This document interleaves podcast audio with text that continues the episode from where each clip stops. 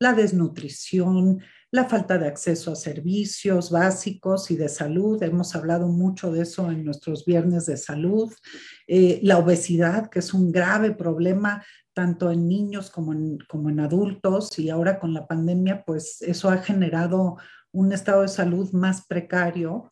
Y bueno, también el deterioro del medio ambiente, que es, como bien lo hemos dicho, el planeta es nuestra casa y, debemos de aprender por fin a cuidarla, cara, y para esperemos que no sea muy tarde para cuando emprendemos, eh, entendamos el cuidado de nuestro planeta. Pero al mismo tiempo existen muchas personas y organizaciones que trabajan para encontrar solución a estos problemas. Y estas organizaciones se presentan en diferentes maneras que vamos a ver más adelante. Pero aún con el gran trabajo de las organizaciones sin fines de lucro, el gobierno y las empresas, no se han podido resolver los grandes problemas sociales. Por esto es necesario crear una nueva fórmula de resolver los problemas.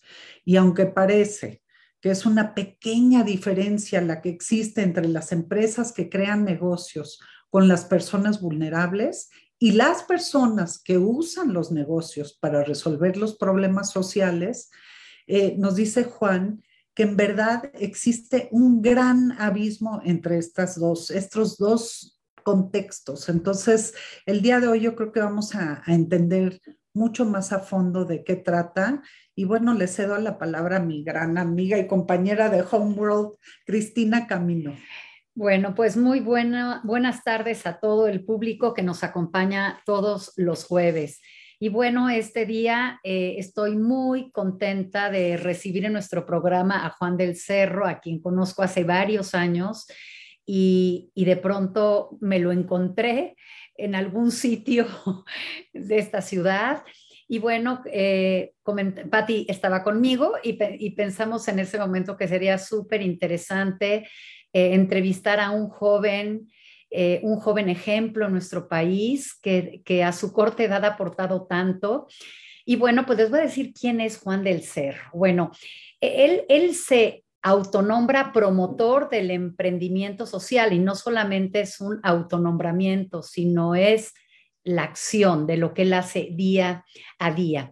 Y bueno, su experiencia laboral, él fue fundador y director de Disruptivo en el 2014, también fundador y director de Social Lab México en el 2014, fue director de Techo en Estados Unidos, director general de Techo México, eh, es administrador de empresas por la Universidad Iberoamericana y bueno, dentro de sus reconocimientos recibió el Premio Nacional del Emprendedor 2018 eh, reconocimiento de la Presidencia de la República y de la Secretaría de Economía por la labor de impulsar el ecosistema de emprendimiento en México. También, bueno, pues lo podemos ver en, en, el, TED, tiene dos TEDs, uno eh, con el tema del peor emprendedor del mundo y el otro de innovación con causas. Y es que el día que quieran ustedes conocer más acerca de, todo lo que ha hecho, pues pueden, pueden consultar o ver estos TEDs. También tiene un libro sobre emprendimiento social, ha sido maestro en la Ibero, en el Instituto Tecnológico de Estudios Superiores de Monterrey, Campus Santa Fe. Y bueno, pues podríamos hablar muchísimas cosas acerca de Juan, pero yo creo que es mejor que él eh, nos platique de todo lo que ha hecho y cómo eh, se ha logrado posicionar como un promotor de emprendimiento social e impactar a más de, de 12 mil personas, a 32 empresas sociales creadas. Y bueno, hoy nos va a hablar justamente de esta gran labor que él ha llevado a cabo. Entonces, bueno, Juan, eh, tú tienes, eh, como decíamos, ya lo dijo Patti, un libro que eh, ampliamente nos muestra o nos explica qué es emprendimiento social, pero sí creo que hay una gran confusión porque de pronto pues uno escucha empresas socialmente responsables, responsabilidad social, entonces sí creo que para nuestro público es importante comprender qué es eh, tú, tú mismo en tu ebook dices que no existe una definición universal del emprendimiento social, por lo que pensamos que tú has ido eh, sumando a esta definición a través de la experiencia, a través de los logros. Y bueno, pues esa sería la pregunta. Eh, ¿Qué es emprendimiento social? Y, bueno, y junto con esta pregunta es por qué no existe una, una definición universal habiendo tanto, tantos conceptos, distinciones y acciones en el mundo. Oiga, no, pues primero que nada, muchas gracias por la invitación. Estoy muy entusiasmado de estar acá. Eh, y, y, pues creo que hay mucho que platicar sobre este tema, así que qué bueno que se lo podamos acercar a la comunidad de, de American Society.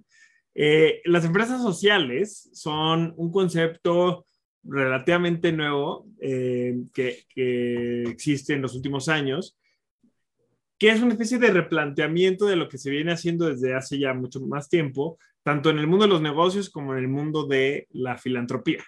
Eh, históricamente conocemos estos dos conceptos, ¿no? Las empresas que tienen un enfoque de eh, maximización de utilidades, ¿no? los modelos de negocio for profit, que su objetivo es generar utilidades, ganar dinero, ¿no? Para ponerlo en términos sencillos. Y entonces utilizan la innovación, la mercadotecnia, las finanzas, venden productos y servicios, y el objetivo de las empresas al final del día es maximizar utilidades. Del otro lado de, la cancha, en el otro extremo de la línea, están las organizaciones sin fines de lucro, eh, que llevan varios nombres, ¿no? Las organizaciones de la sociedad civil, las fundaciones, etc. Eh, el, sector filantrópico. Y, lo, que, lo que buscan estas organizaciones, uno, son sin fines de lucro, eh, en general, dependiendo, ahí no nos vamos a poner muy técnicos, pero no, no, no generan ventas, viven de donativos, de aportaciones, de algunos eventos, de fondos, ya sea de gobierno o de alguna otra institución, eh, y lo que buscan es resolver problemáticas sociales. Y el tema es que siempre se ha hablado de estas dos cosas como eh, antagónicas. O ganas dinero o generas impacto social. O, o trabajas para resolver un problema social o ganas dinero, generas utilidades.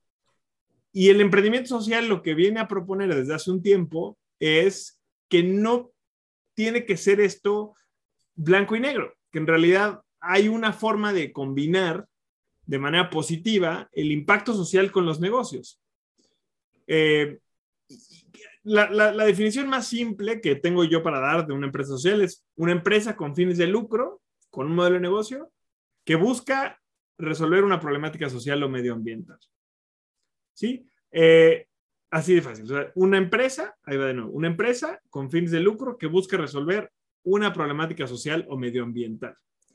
La razón por la cual no hay una definición universal es porque, pues, se ve esto desde diferentes perspectivas. Están los fondos de inversión, están los emprendedores, están obviamente las, las fundaciones que, que apoyan este tipo de emprendimientos, eh, está la economía social y solidaria, que son las empresas comunitarias. O sea, como que hay muchas personas que están alrededor de lo que se está haciendo. Y al ser un tema nuevo y también al ser un tema que no está regulado, porque a nivel gobierno, y no solo en México, sino en general a nivel mundial, no hay, eh, con algunas excepciones, no hay una definición clara de quién es una empresa social o no, pues como que nadie se anima a decir, para mí esto es una empresa social, ¿no? Y, incluso quien sí lo dice, pues eso no quiere decir que todos los demás estén de acuerdo. Yo trato de cortar un poco con esa burocracia y decir, a ver, lo que, en lo que todos coincidimos es una empresa social tiene las siguientes características. Uno, tiene un modelo de negocio. Es una empresa con fines de lucro. Si no tienes fines de lucro, en automático eres una organización filantrópica, ¿no? O sea, si no generas utilidades. No tiene de malo, o sea, pero una empresa social es una empresa con fines de lucro. Dos, tienes que tener un, enfoque explícito en resolver una problemática social o medioambiental. Ahorita si quieren entramos a detalle, pero obviamente todas las empresas satisfacen una necesidad, pero no todas las necesidades que cubren las empresas son problemas sociales o ambientales. Entonces, las empresas sociales tienen que tener un enfoque explícito, eso quiere decir que tienen que decir explícitamente, tienen que tener en su propósito eh, establecido que buscan resolver una problemática social ambiental y la tercera es que tienen que medir ese impacto. Sí, tienen que tener una métrica, ya sea una certificación externa, al menos lo más básico es que tú tengas una medición cuantitativa y cualitativa de que estás, este, de que estás generando el impacto que dices que quieres generar. Si tienes esas tres, en mis ojos ya es una empresa social. ¿sí? O puede ser una empresa social. Este, y ya después pues, podemos entrar en discusiones mucho más a profundidad de, em, hay empresas que ya hoy resuelven problemáticas ambientales, eh, pero no son empresas sociales, este, o quién decide si sí o si no. Yo la verdad es que no me preocupa tanto esa conversación. Eh, el chiste es que se conozca este concepto y que cada vez se creen más empresas con este enfoque o empresas tradicionales se conviertan y traten de enfocarse, enfocar sus recursos, sus modelos de negocio a resolver este tipo de problemáticas. Claro. Sí, definitivamente yo creo que poco a poco, eh, por lo menos en México, porque Estados Unidos está mucho más avanzado en este tema, pienso yo, en el tema filantrópico, en el tema de, de conciencia social, y las empresas pues poco a poco se han ido sumando y entiendo que, que, hay muchas empresas que tienen dentro de su empresa lucrativa una fundación que atiende los problemas sociales. Entonces, ¿cómo ves tú esta combinación en las empresas? ¿Esto se, o sea, sí atiende el ser una empresa socialmente responsable o... Mira, me, me, encanta esta pregunta porque yo creo que es lo primero que la gente piensa. Ah, estamos hablando de empresas socialmente responsables y no es el caso. Una empresa social puede, y es más, debería ser una empresa socialmente responsable. Eso no quiere decir que todas las empresas socialmente responsables sean empresas sociales. Eh, si te vas tú y te pones a buscar qué es una empresa socialmente responsable, también dependiendo de la fuente, pues cambia la cosa. Pero en México, eh, en México el CEMEFI, el Centro Mexicano de Filantropía, es como la autoridad, eh, no es pública, es una, es una institución privada, pero es más o menos quien tiene la mayor autoridad en el tema. Y lo que el CEMEFI dice es que una empresa para ser socialmente responsable debe trabajar en cuatro dimensiones. Debe trabajar en eh, prácticas de ética y no corrupción, en el bienestar de sus colaboradores, estamos hablando aquí de, digo, de ética y no corrupción, se entiende, ¿no? O sea, no mordidas, este, no, eh, no eh, actos, actos de falta de ética. Tiene que ver mucho con gobierno, no exclusivo, pero bueno. Bienestar de los colaboradores, pues buenas prácticas de paternidad, de maternidad, poner el bienestar de los trabajadores antes que el tema de los resultados, las prácticas de liderazgo responsable. Eh, un tema de, impacto o reducción de impacto negativo en el medio ambiente, ¿no? El manejo de los residuos, las prácticas de reciclaje, etcétera. Y eh, un impacto positivo en la comunidad. Y aquí vienen normalmente lo que son los programas de voluntariado, de donación a organizaciones de la sociedad civil, etcétera. Ahora, ¿cuál es el tema? ¿Por qué eso no es una empresa social? Porque cualquier empresa sin importar lo que venda, sin importar lo que hace o a lo que se dedica o cuál sea su propósito, puede ser socialmente responsable. Es más, cualquier empresa debiera apostar a ser socialmente responsable, ¿no? El tema es que tú puedes tener tus prácticas de responsabilidad social muy bien hechas, eh, un ADN muy, o sea, de mucha responsabilidad social que desde el liderazgo venga, ¿no? Pero eso no quiere decir que estés resolviendo una problemática social. Digo, no, no, no quiero hablar bien ni mal de nadie, pero me parece un ejemplo padre que podríamos tocar acá es el de Bimbo, ¿no? Que yo no creo que haya persona en México que no conozca Bimbo. Es muy bien reconocido que Bimbo es una empresa socialmente responsable, tiene, o sea, da muchísimos donativos, tiene muy buenas prácticas, tiene muchos programas de medio ambiente, tiene un liderazgo muy responsable, o sea, todo el mundo reconoce, yo no los conozco, pero todo el mundo reconoce a la familia Servitje como una familia realmente comprometida. Ahora, el modelo de negocio de Bimbo no busca resolver una problemática social. Los productos de Bimbo no buscan resolver una problemática social en específico. Entonces, no puede ser una empresa social. Si Bimbo el día de mañana dijera, vamos a hacer productos solamente que mejoren la salud de los niños o que reduzcan la obesidad o que reduzcan o que eliminen la nutrición, y ese va a ser el foco de nuestro modelo de negocio, entonces cambia la cosa pero hoy en día no lo es. No estoy criticando lo que hace Bimbo, a mí me encantan sus productos, ¿no? aquí en mi casa tengo varios en la despensa. Pero no es una empresa social, o sea, es una empresa socialmente responsable, es un ejemplo en muchos sentidos eh, de cómo sí hacer responsabilidad social, pero no es una empresa eh, social, es socialmente responsable. Entonces, Un ejemplo de quien sí es una empresa social, por ejemplo, eh, Hilo México. Hilo México es una empresa mexicana, obviamente mucho más joven, eh, que se enfoca en llevar su objetivo, su razón de ser es que no haya nadie en México que no tenga acceso a la electricidad. Pareciera algo muy obvio, estamos en el 2022, ahorita estamos conectados en vivo, ¿no? A través de Facebook, mucha gente está viendo desde su celular, otra gente está viendo desde la computadora, bueno, pero sigue habiendo 6 millones de personas en el país que no tienen acceso a la electricidad, no al Internet, a la electricidad. Y estas personas, la gran mayoría, viven en áreas dispersas, en áreas lejanas, donde al gobierno ya no le alcanza o simplemente no prioriza llevar la red pública de electricidad. Entonces, Hilo México crea un modelo de negocio enfocado en llevar electricidad a estas, a estas familias, a estas comunidades. ¿Cómo lo hacen? Pues ahí está, la, ahí está la magia de ellos, ¿no? Llevan paneles solares a estas comunidades. Las comunidades pagan por estos paneles solares. No es un regalo, no es un donativo. Las familias pagan por estos paneles solares. Al no tener el dinero suficiente, estas familias, porque obviamente estamos hablando de familias que viven en condiciones de extrema pobreza, al no tener el dinero para pagar de contado un panel solar, pues Hilo México crea un modelo de microfinanciamiento, de micropagos, para que a lo largo de uno o dos años las familias cubran el costo de su panel solar.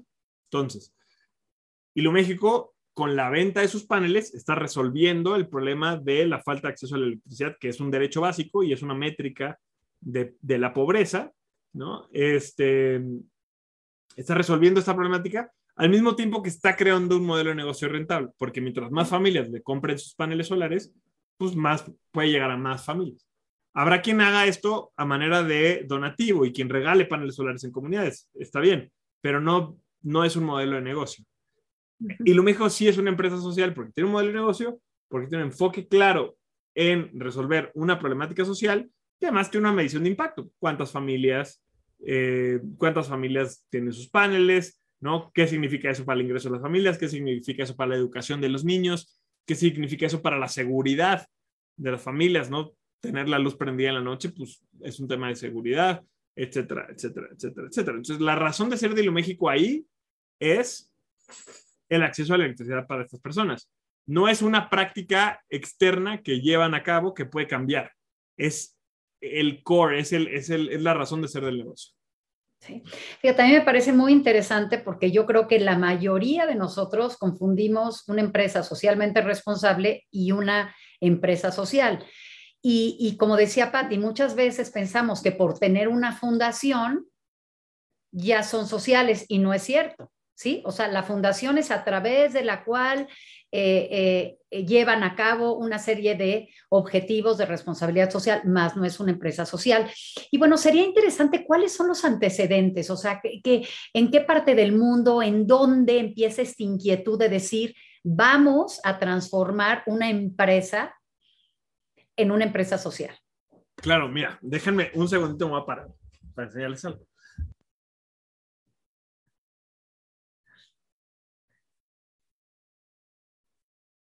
No sé si vieron que estoy en pants, sí, sí, una disculpa, pero bueno, ese es el, así es, es lo de hoy. Al menos no estaba en short hoy, pudo haber sido. Nosotras también. Ah, ¿verdad? Exacto. Pero mira, este libro, les recomiendo muchísimo este libro, eh, que aquí viene claramente eh, contada la historia de cómo empiezan, eh, de dónde vienen las empresas sociales en el mundo. te voy a decir, por ahí tengo algunos videos en redes sociales que me han dicho, es que antes de eso ya existía ¿no? Eh, hubo alguien que, que hasta una vez me puso en un comentario, es que Jesús era un empresa social. Ok, pero realmente el movimiento de las empresas sociales que hoy conocemos nació de aquí. Eh, en los 70 este cuate que, que, viene acá su nombre, ahí está pasando un helicóptero por mi casa, no sé si es el ruido, pero eh, un, este cuate que se llama Mohamed Yunus, que es un profesor de economía, bueno, ya no es profesor, pero era un profesor de economía en Bangladesh, en una universidad eh, de, mucho renombre en Bangladesh, pero que, que, estaba la universidad en una zona muy pobre del país. Bangladesh tiene miles de millones de personas, este, o sea, millones y millones de personas en condiciones de pobreza. Este cuate empieza a darse cuenta que había una como disfuncionalidad en su vida, porque daba clases de macroeconomía y teoría económica en una universidad padrísima, y afuera de la universidad había gente que estaba muriendo de hambre. Entonces decía, ¿de qué demonios sirve que a los estudiantes, ¿no? A los hijos de las familias ricas les estén enseñando economía si afuera, pues no estamos cambiando el país. Y entonces se puso a investigar, empezó a platicar con las familias y llegó, de, para hacerles la, historia un poco más corta, creó, inventó un modelo que hoy ya es muy reconocido, que es el modelo de los microcréditos. Juno se dio cuenta que prestándole a las familias, empezó con pues, prestándole 5 centavos de dólar, o sea, 5 centavos de dólar. Una familia, sobre todo una mujer, empezó con las mujeres, las amas de casa, podían convertir esos 5 centavos de dólar en una cabra para empezar a vender eh, leche, por ejemplo, eh, o crema. O convertir esos 5 centavos de dólar en paja para hacer banquitos y vender esos banquitos o en huevos, o una gallina para vender huevos. Entonces, empezó a darle microcréditos a las personas que vivían en esta comunidad, con los cuales esas personas podían empezar a generar un ingreso. Y entonces, obviamente, pues le pagaban los 5 centavos, pero una vez que les pagaban los 5 centavos, podían pedir 50 centavos. Y cuando pagaban los 50 centavos de regreso, les prestaba un dólar y así hasta que, bueno, pues ya eh, eventualmente les hacía préstamos mucho más grandes. Y literalmente así empezó a sacar a las familias de la pobreza lo que se dio cuenta de esto es que para él era rentable eso, porque las familias pagaban el crédito y pagaban, creo que al principio no cobraba una tasa, pero eventualmente pues empezó a cobrar una tasa. Entonces era rentable, él no tenía, él no, es, él no era un millonario, entonces él no podía regalar el dinero. Sin embargo, a las familias pagar y regresar el crédito, pues él podía usar ese dinero para llegar a otras familias. Entonces, así empieza a evolucionar la idea, creó todo un modelo que, que no voy a profundizar ahorita, de grupos solidarios y, el esquema de por qué las familias sí pagaban y demás. Hoy es una cosa que se ha estudiado muchísimo y se ha replicado en muchos lugares del mundo. Y de ahí empezó esto a evolucionar, empezó a hacer muchísimo ruido y empezó a evolucionar a otros modelos de negocio. El siguiente como brinco que dio es que se acercó con, se volvió muy famoso y se acercó con Danone, esta empresa francesa que todos conocemos, de los Danoninos y los Danops y todos estos productos, y Danone le dijo, oye, quiero aplicar tu lógica del modelo de negocio para la base de la pirámide, en ese momento todavía no se llamaba empresa social, eh, para llevar nutrición a las familias. Entonces, crearon una fábrica que se llama Gramín Danone, porque su banco se llama el Banco Gramín, que se llama el Banco de los Pobres o el Banco del Pueblo, me parece, la traducción. Este, entonces, así se llama el banco, Banco Gramín. Y entonces con Danone hizo una alianza y crearon Gramín Danone, que hicieron un yogurt este, nunca lo he visto físicamente, pero bueno, es un yogurt que con que los niños de la comunidad se tomaran ese yogurt, cubrían todos los micronutrientes que necesitaban para su desarrollo temprano y costaba 25 centavos de dólar. Entonces, era, no era caridad para Danone, era rentable. El, el, el yogurt este le generaba utilidades a Danone, pero era lo suficientemente accesible para el consumo de las familias en extrema pobreza. Entonces ya se, probó que ese modelo funcionaba, la Grameen Danone sigue existiendo hoy en día en, Bangladesh y ha llegado y ha beneficiado a muchísimas personas. Y de ahí entonces se convierte esto y se dan cuenta que pueden aplicar esta lógica de modelo de negocio eh, con impacto social a cualquier problemática o a la gran mayoría de las problemáticas sociales en el mundo y de ahí se crea y se, se aterriza este concepto de la empresa social. Eh, ya este concepto de la empresa social apareció por ahí del, del 98, 99 y ya de ahí para acá pues, ha venido creciendo y sobre todo en los últimos 10 años es donde ha tenido un boom en México, en América Latina. Los países donde está más avanzado esto, pues sobre todo son, por ejemplo, el Reino Unido, que tiene una tradición muy importante, eh, donde además también se ha, invertido mucho capital, al cual se le llama inversión de impacto, eh, porque es inversión de capital, pero enfocada igual en un retorno tanto económico como de impacto social. Eh, en países justamente, ¿no? En Bangladesh, en la India, son países donde se han desarrollado muchos modelos. De hecho, en México se replican muchos modelos de esos países que ya funcionan. Eh, países como Estados Unidos también. Pero bueno, ya hoy es algo universal, ¿no? Pero, este, es algo universal y, y, varía de cada país, pero en México sí podríamos decir que hay un ecosistema de empresas sociales muy interesante. E, eso precisamente era el tema que, que, me interesaba abordar contigo, porque cómo conviertes una empresa tradicional que tiene, pues ahora sí que una misión que es el, el ser una empresa lucrativa y que no y que no atiende la parte social, ¿no? Entonces es muy interesante escuchar cómo una empresa especialmente como dan una empresa muy grande que no tenía a lo mejor esa misión, este, pues descubre que, que puede seguir siendo una empresa lucrativa, pero que sí puede atender el tema social. Y precisamente era lo que yo quería que tú nos, nos dijeras, ¿cómo motivas a una empresa a ser este, una empresa social? ¿no? Porque pues en, en, este mundo capitalista pues no es tan fácil, me imagino que tu labor es complicada y, y cuando mencionabas el tema de Reino Unido pues me encanta escuchar eh, el, el, digamos, eh, bajo qué términos se, se, constituyen las empresas sociales, porque se llaman este, Community Interest Company, ¿no? Entonces, eso ya, ya nada más por ese hecho, siento que es como muy motivante, ¿no? El término. Y me imagino que fiscal, ¿hay, hay algún tema fiscal que también te, te, este, te beneficie? Si quieres te respondo esta parte y luego la, la anterior. Eh, en México hoy no hay, no hay una figura legal ni hay un tema fiscal para las empresas sociales.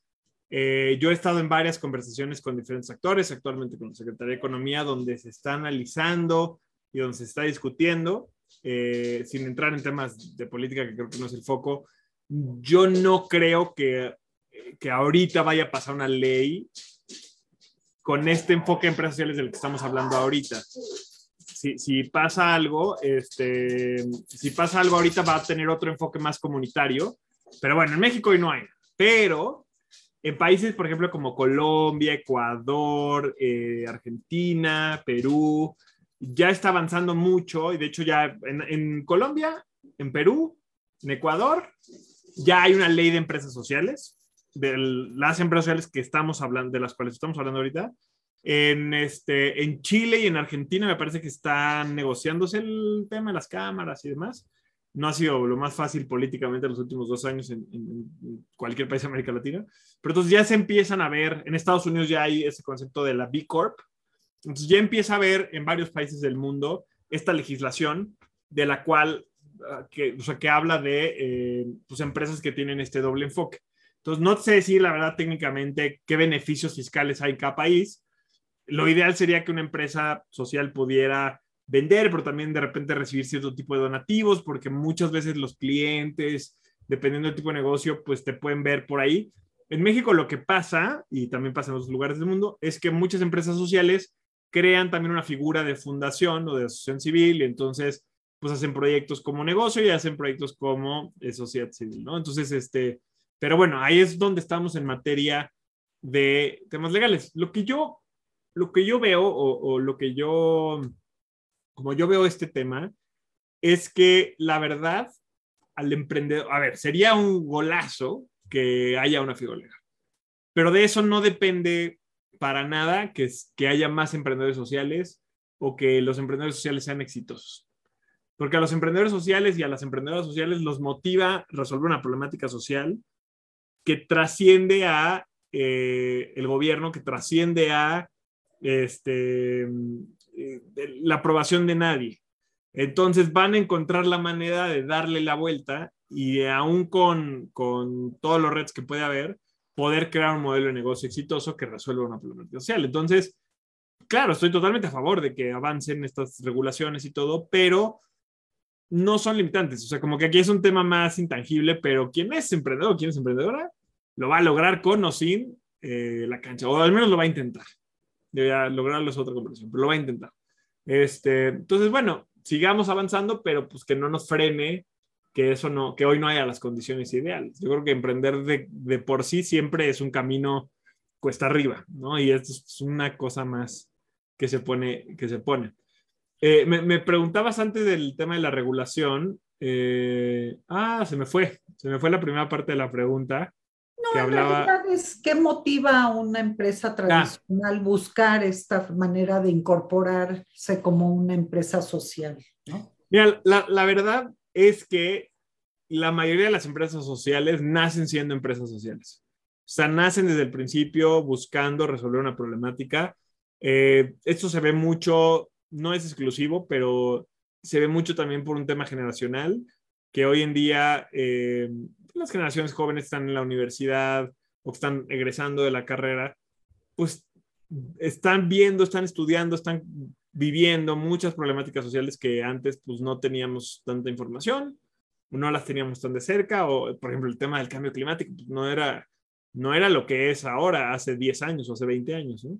Eh, o no se sabía también de muchas de estas cosas. Entonces, por la naturaleza de lo que está pasando hoy en día, las generaciones jóvenes que están emprendiendo ya traen muchas ganas de emprender con impacto social. Yo te podría decir que no todos la gente que quiere emprender, pero sí una cantidad muy importante de jóvenes que quieren emprender lo quieren hacer con impacto social, incluso sin saber que lo que quieren hacer es una empresa social, porque eso es otra cosa. O sea, mucha gente quiere crear un negocio que genere impacto social positivo, pero no todo el mundo sabe que es una empresa social y se dan cuenta sobre el cambio. Ahora, eh, es mucho más fácil empezar así, porque si tú empiezas desde el principio creando una empresa para llevar prótesis de pie a personas con amputación que hoy no tienen recursos, pues desde el inicio tu modelo de negocio va a estar enfocado hacia allá. Ahora, esto no elimina que empresas tradicionales eh, se puedan convertir o puedan transformarse. Y ha habido, hemos visto casos, estoy tratando de pensar ahorita en alguno, eh, de empresas que, que su foco. Lo complicado acá es que la empresa tiene que cambiar su razón de ser y tiene que cambiar su enfoque.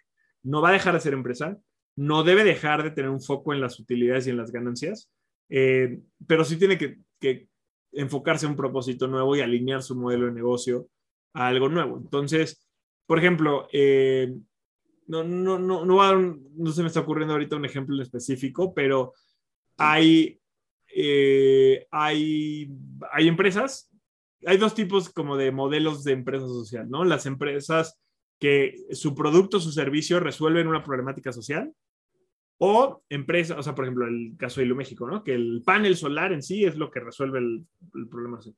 O hay empresas que lo que resuelve la problemática social no es el, el, este, el producto en sí, el producto puede ser cualquier producto, sino cómo está articulado el modelo de negocio y la cadena de valor. Un ejemplo son empresas de eh, productoras de café o distribuidoras de café o productoras de chocolate, donde se dan cuenta que en, la cadena de producción del café hay una pobreza extrema durísima, ¿no? De los pequeños productores que son el inicio de la cadena, los que siembran y cosechan el café, normalmente viven en condiciones de pobreza.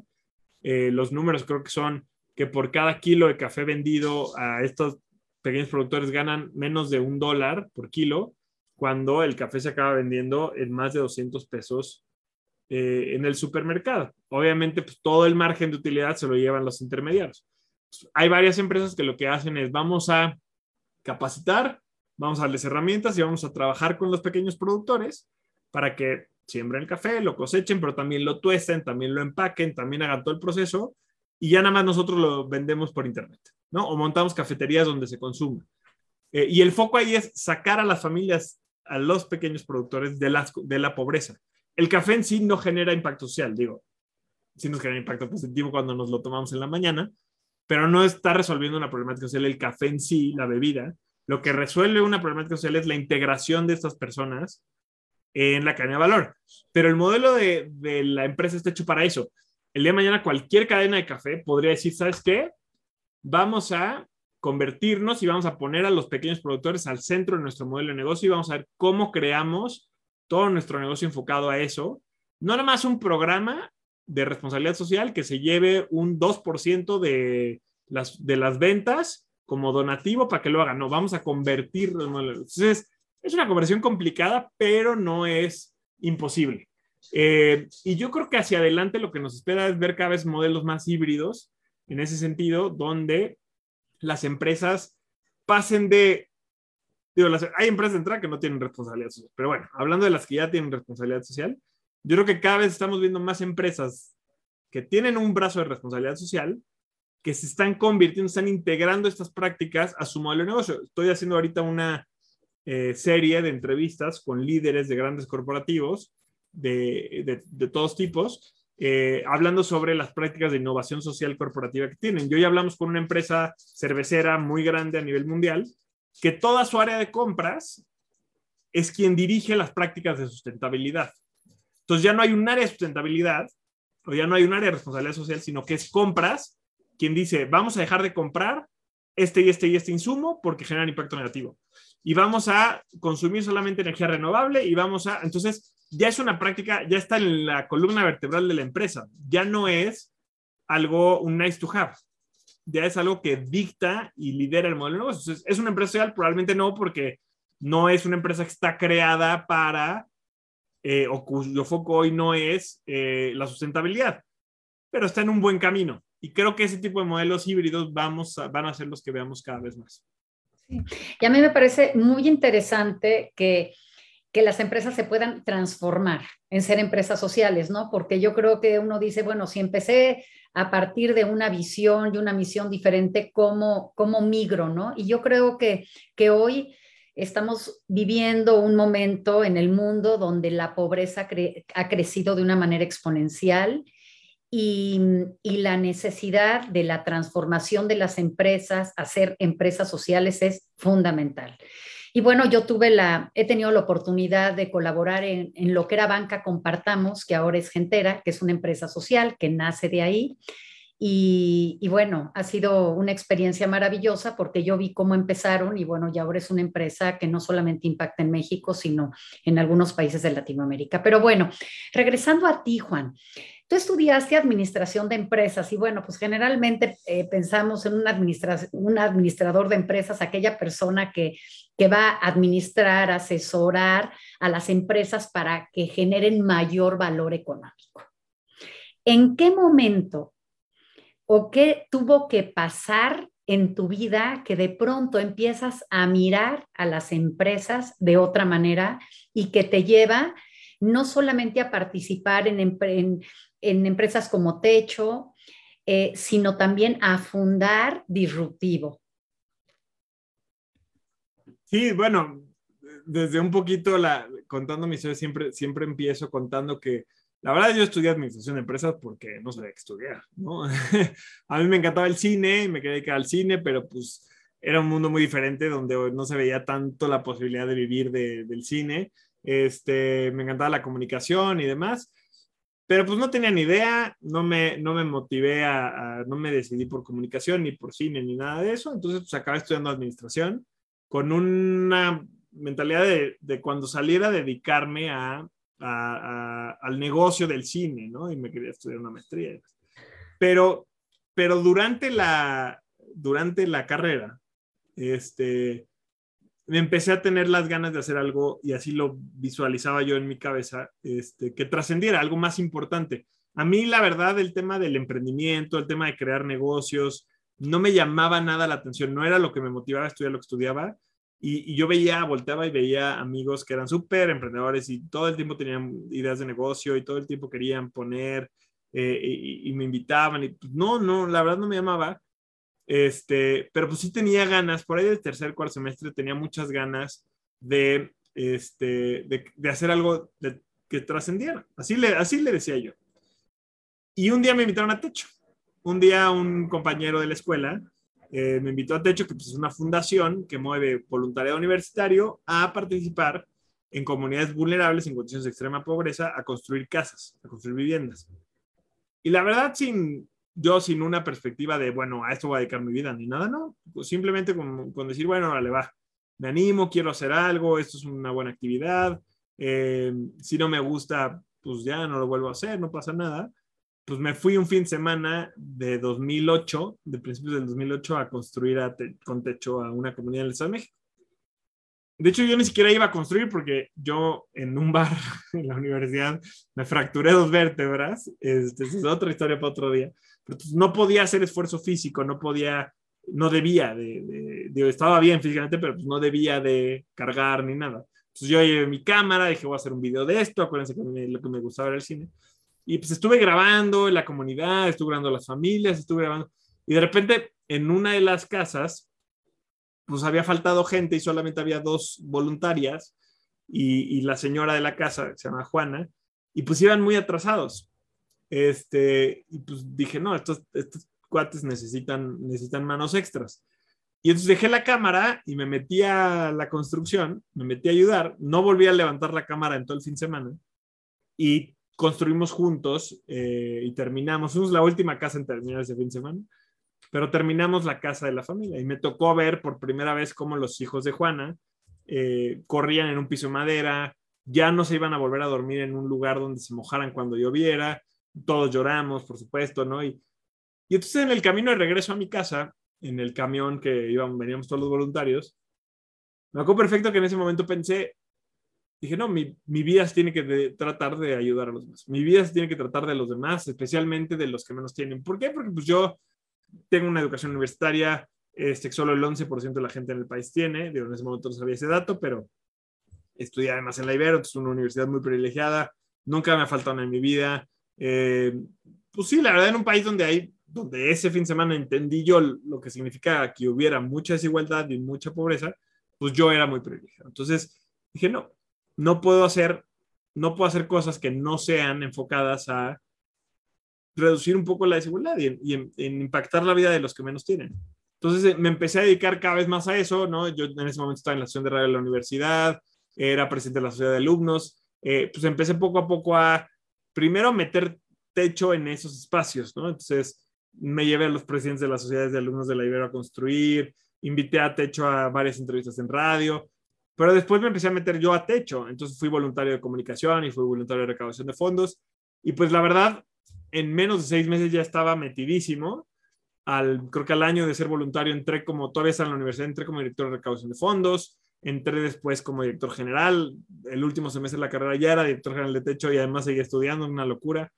Eh, y pues ahí, ese fue mi camino, ¿no? Y, durante un tiempo me veía dedicándome a la filantropía, dedicándome al impacto social, como siempre era el bicho raro, ahorita que decías, este, yo era el bicho raro en la carrera porque pues era el que criticaba a los, no criticaba, pero sí cuestionaba eh, a los profesores cuando nos hablaban de que solamente importa la utilidad, ¿no? o cuando nos enseñaban libros que, que, hablaban solamente de la maximización del dinero y decía, pues sí, pero también hay mucha gente que está muriendo de hambre, entonces, ¿qué hacemos? En ese momento no conocía las empresas sociales, no, no, no existían, no es que no existieran, pero no estaba el concepto tan, tan, eh, tan democratizado como está ahorita, que todavía le falta, pero bueno, está en un mejor lugar. Entonces, pero pues lo mío era la filantropía y las ONGs y, y esa era hacia donde iba. Después de unos años de trabajar en techo, cuando salgo de ahí, me doy cuenta que eh, pues había algo que no me acababa de cuajar en las fundaciones, en las UCCs. No están nada mal, hacen un excelente trabajo, pero a mí había algo ahí que, me, que no me acababa de cuadrar y fue ahí cuando conocí el concepto de la empresa social, saliendo de techo y dije, yo me quiero dedicar a esto. No, no, no lo veía ni como que yo quería crear una empresa social, ni yo quería, eh, o sea, como que no sabía cómo, pero me quería meter ahí. Y surgió la oportunidad, ya me alargué la pregunta, pero surgió la oportunidad de empezar un podcast de empresas sociales. En aquel momento los podcasts no eran algo tan popular, pero bueno, pues era algo que a mí me permitía conocer emprendedores, este, retomar mi, mi gusto por la comunicación. Y así fue como empezó Disruptivo, sin ganas de ser un negocio, sin ganas de ser una empresa, solamente con las ganas de eh, compartirle a las personas de qué se trata este tema de las empresas sociales para que cada vez más gente se inspire y, sea emprendedora social. Pues qué importante, porque efectivamente, pues las organizaciones dependen de, donativos. Creo que hay una complejidad dentro de la filantropía y de las empresas que, que son organizaciones que, como bien digo, es, dependen de donativos. A veces también cuando se dan los donativos, pues los donantes dicen, no, pero es que no queremos que este dinero se destine a la administración de la organización, entonces los, los sueldos de las personas que sí participan en las organizaciones están muy castigados. Entonces creo que este modelo de, de negocio de las empresas sociales, pues puede hacerle mucho sentido a, a, los jóvenes. Entonces, ¿qué tanto se está inculcando, qué tanto se está educando a los jóvenes para que conozcan este modelo. Eh, esto que dices y, es un punto súper clave que también, la verdad, fue una cosa que me orilló mucho al tema de las empresas sociales. Hay una plática muy buena, que una plática TED en inglés, este, pero bueno, en YouTube está con subtítulos, seguro de estar traducida también, eh, que se llama La forma en la que pensamos de la caridad está completamente mal. Se llama, en, en inglés el título es The Way We Think About Charity is Dead Wrong de un cuate que se llama Dan Palota. De hecho, si entran a Disruptivo TV, ahí ven el link porque es uno de los materiales para mí básicos, básicos, básicos. que cualquiera debería de, conocer si se quiere dedicar al tema de emprendimiento social, sobre todo si viene del mundo financiero. Y, y, este cuate profundiza un poco en este tema y dice que, que por la naturaleza de, de dónde viene el dinero en las organizaciones de la sociedad civil, están muy limitadas. No que sean malas para hacer su trabajo, pero tienen límites, o sea, les imponemos muchos límites. Esto que mencionas ahorita es súper común. Yo no quiero que mi dinero se vaya a la administración de la organización. Pues de algo tiene que funcionar la organización, de algo tiene que comer la gente y vivir la gente que, que, que, lleva una organización. Oye, liderar una organización de, de 300 voluntarios eh, o 3.000 voluntarios que construye casa en todo el país, pues es un reto grande.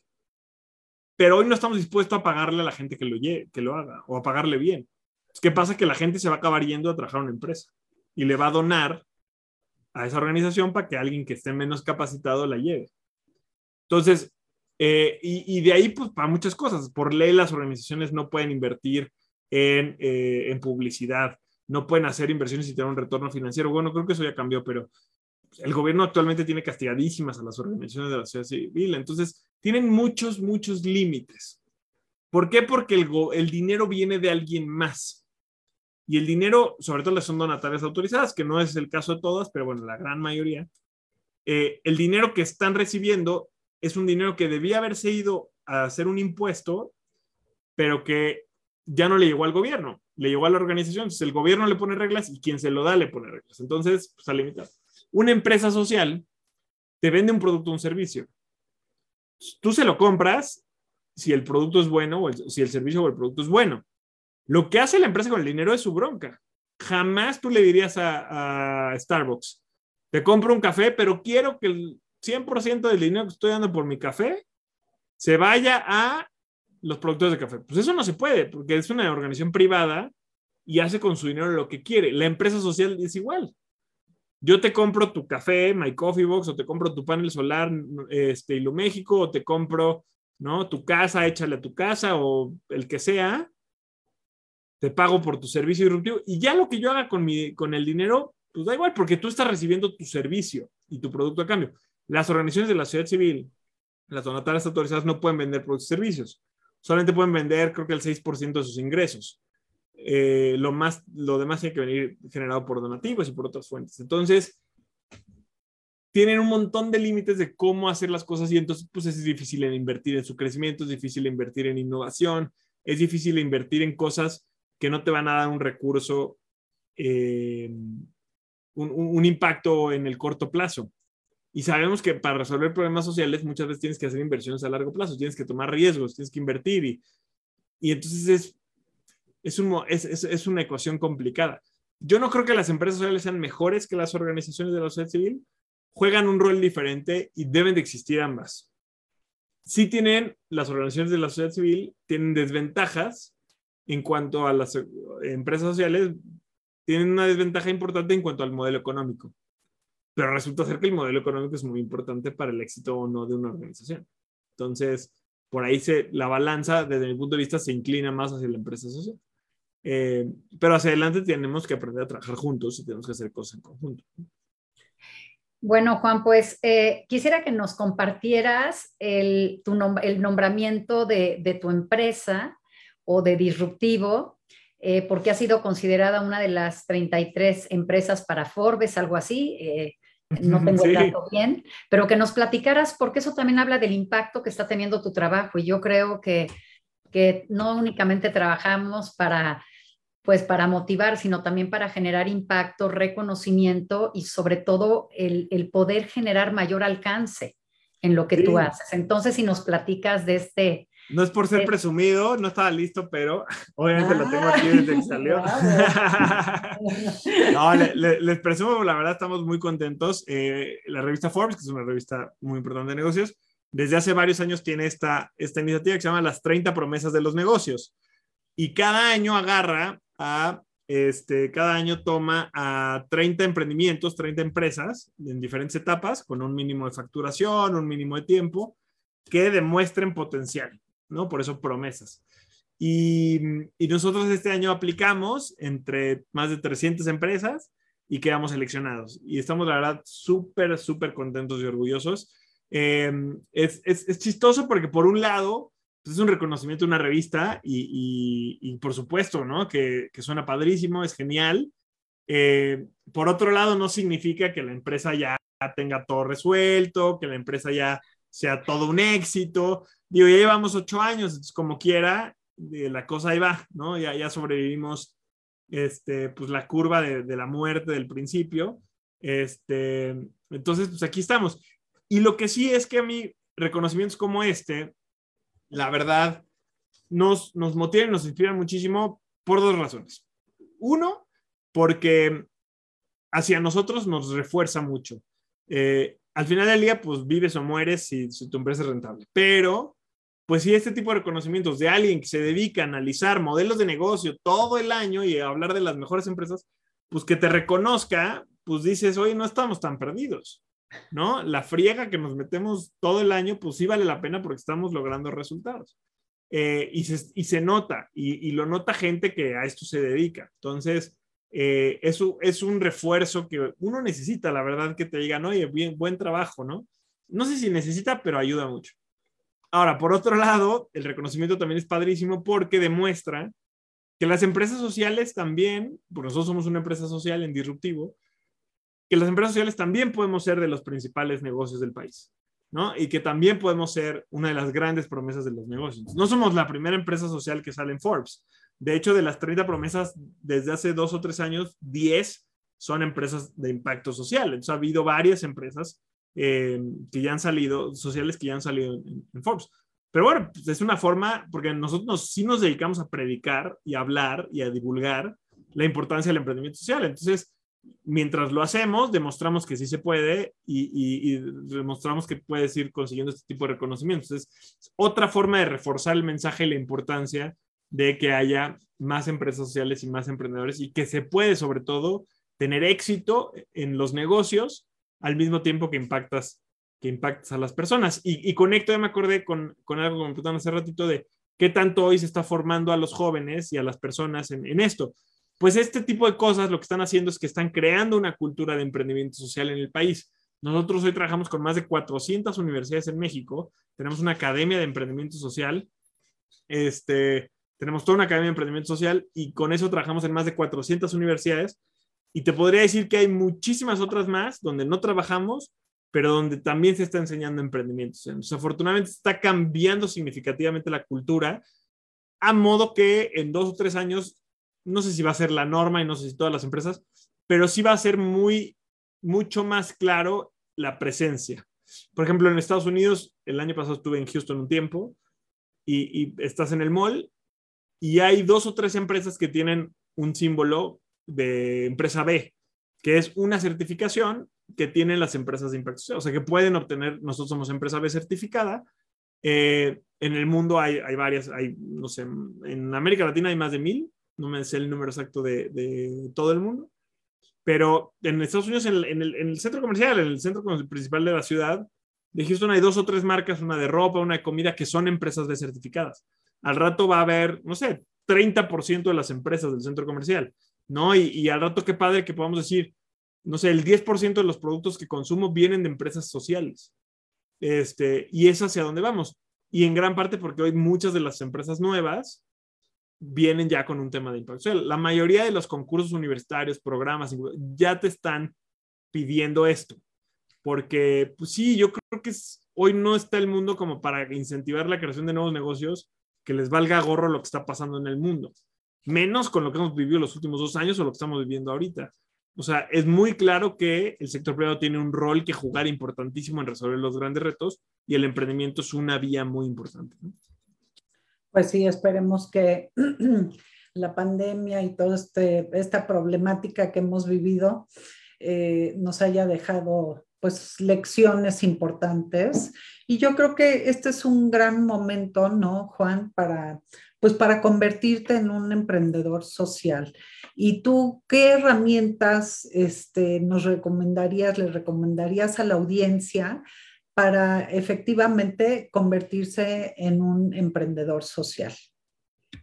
Claro, pues obviamente la autopromoción aquí. Eh, nosotros llevamos en Disruptivo TV, este, pues ya ocho años creando contenido y herramientas para emprendedores sociales. No tenemos todo, pero sí tenemos un muy buen bagaje de, herramientas para empezar y de contenidos para empezar, ¿no? Tenemos un podcast donde hemos entrevistado, creo que hemos publicado más de 500 capítulos, hemos entrevistado más de 400 emprendedores sociales, tenemos videos en YouTube de un minuto donde ves casos de empresas sociales, tenemos entrevistas, yo he entrevistado a Mohamed Yunus, he entrevistado a, algunos de los principales, no solo de emprendimiento social, sino emprendimiento en general, eh, al, creador del Business Canvas, que hoy es la herramienta número uno para crear un modelo de negocio. Entonces, tanto en YouTube, en, Facebook, en, nuestra misma página, ¿no? Tenemos cinco libros gratuitos que puedes descargar en la página, qué es el emprendimiento social, cómo fondear mi emprendimiento, eh, las bases legales del emprendimiento social. O sea, hay, hay muchas herramientas que puedes descargar la página, pero para hacerle fácil el camino a la comunidad de American Society, eh, les quiero proponer lo siguiente. Tenemos un manual que justamente es esta recopilación de lo mejor de lo top de lo top de disruptivo, que se llama el Manual Jedi del Emprendimiento Social, porque si no se habían dado cuenta, donde están acá, pues soy bastante nerd y fan de Star Wars, entonces eh, creamos el año pasado el Manual Jedi del Emprendimiento Social, que tiene justo pues, los mejores podcasts, los mejores videos, el link a los libros, las mejores charlas TED, eh, mis, mis cápsulas, etcétera. Este, y se los regalamos, se los regalamos felices de la vida a, toda la comunidad que nos esté viendo ahora. Lo único que les pido es eh, eh, una de dos. O síganme en Instagram, estoy como arroba el cerro Juan. Mi cuenta se trata de emprendimiento social, por supuesto, no les estoy diciendo que me sigan para que vean fotos de mi perro, o sea, se trata de emprendimiento social, van a seguir aprendiendo. Síganme en Instagram, y mándenme un mensajito. Ay, te vi en la entrevista de American Society, quiero el manual Jedi y feliz de la vida les paso el link para que descarguen el manual. O mándenme un mensaje por WhatsApp. Les paso mi número de WhatsApp. Es el 55 39 17 89 11. 55 39 17 89 11. De todas maneras, ahorita se los paso eh, por el chat aquí de Zoom para que lo pongan en el post. Eh, búsquenme, ya sea por WhatsApp o por Instagram, y yo feliz de la vida les comparto ese manual Jedi para que empiecen en el camino del emprendimiento social. Ay, Juan, pues muchísimas gracias por todo lo que nos has compartido. Yo creo que esta entrevista merece una segunda parte y que nos puedas hablar de más experiencias, porque creo que, que cuando uno platica sobre casos de éxito es de alguna manera un estímulo para empezar a hacer cambios. Así que yo te agradezco muchísimo el que nos hayas aceptado esta conversación, que seguramente tendrá la segunda parte. Muchísimas gracias. hombre, encantado. Ah, perdón. Encantado y puestísimo para la segunda ronda. Ustedes me dicen cuándo.